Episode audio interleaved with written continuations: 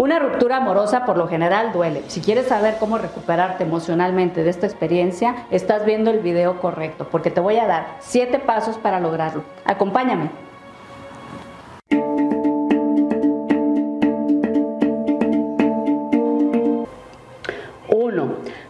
Deja de hacerle caso a tus amistades y familiares que te dicen que no tienes por qué llorarle a ese patán o a esa bruja, que te olvides del asunto, que le des carpetazo y que salgas a divertirte ya.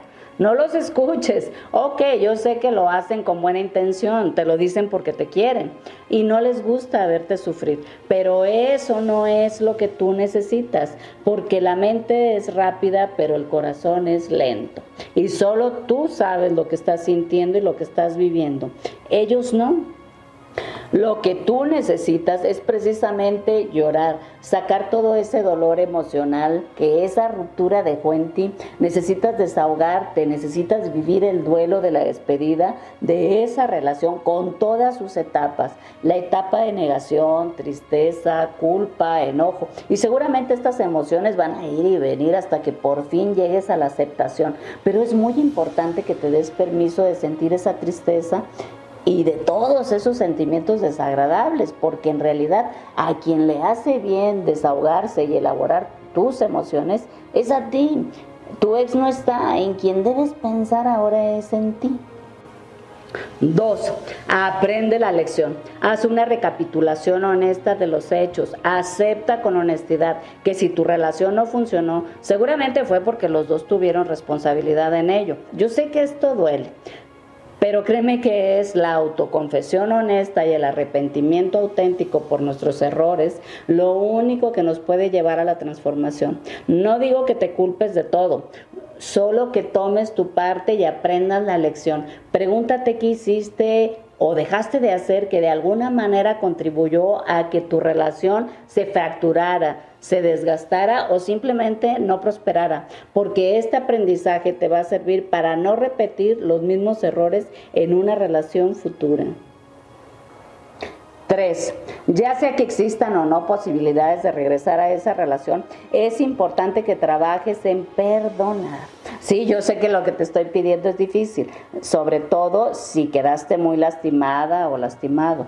Y tal vez me puedas decir, pero Berenice, es que lo que me hizo es imperdonable, no puedo perdonarle. Bueno, yo creo que aquí es mejor que digas, no quiero perdonarle, porque la realidad es que hay cosas que de verdad no podemos y otras que más bien no queremos. Por ejemplo, yo no puedo ser más alta o más chaparra de lo que soy, de verdad no puedo. Pero perdonar es un acto de voluntad, necesitas querer hacerlo. Y tal vez me preguntes, ¿y por qué le tengo que perdonar? Pues la respuesta es muy sencilla, porque el no perdonar es como tragar veneno esperando que al otro le haga daño. Quien más se lastima con el resentimiento, eres tú.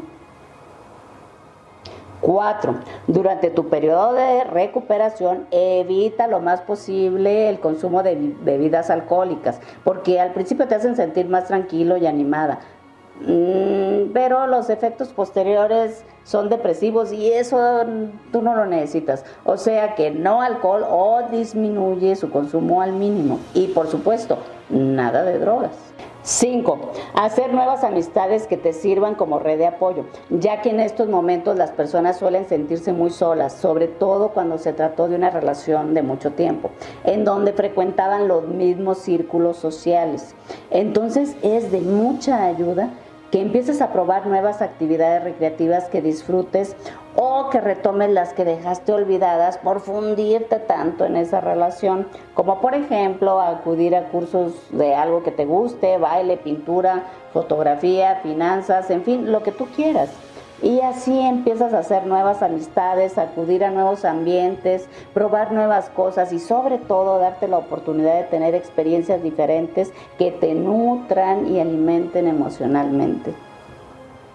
Sexto, evita las personas negativas que siempre se están quejando de todo, que a todo le ven el lado amargo, pesimistas, que siempre están tristes o enojadas por algo, porque la realidad es que en este momento lo que menos necesitas es más amargura.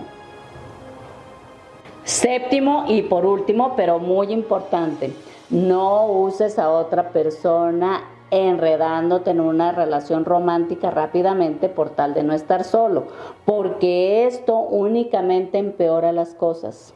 La realidad es que mientras no hayas sanado tu duelo por la separación y mientras tu ex sigue en tu corazón, ya sea porque le sigues queriendo o porque le odias, da igual.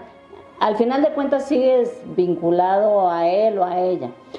Así que no hay espacio en tu corazón para alguien más. Y si te involucras muy rápido con otra persona, solo le estarías usando y además desplazarías todos tus sentimientos de enojo, celos, desconfianza, etcétera, hacia esa otra persona que en realidad no tiene la culpa de lo que a ti te ha pasado. Y en poco tiempo estarás sufriendo nuevamente por otra relación disfuncional y va a ser el cuento de nunca acabar. Porque poner tu felicidad en manos de otra persona es tan peligroso como jugar a la ruleta rusa, porque ese otro no siempre va a estar ahí para ti. Por eso te sugiero que en lugar de eso trabajes más en tu desarrollo personal para que te fortalezcas y logres que tu estabilidad emocional no dependa de nada ni de nadie fuera de ti. Así que mis queridos amigos del desarrollo, espero que si están atravesando por una ruptura, apliquen estos pasos porque sé que les van a servir muchísimo.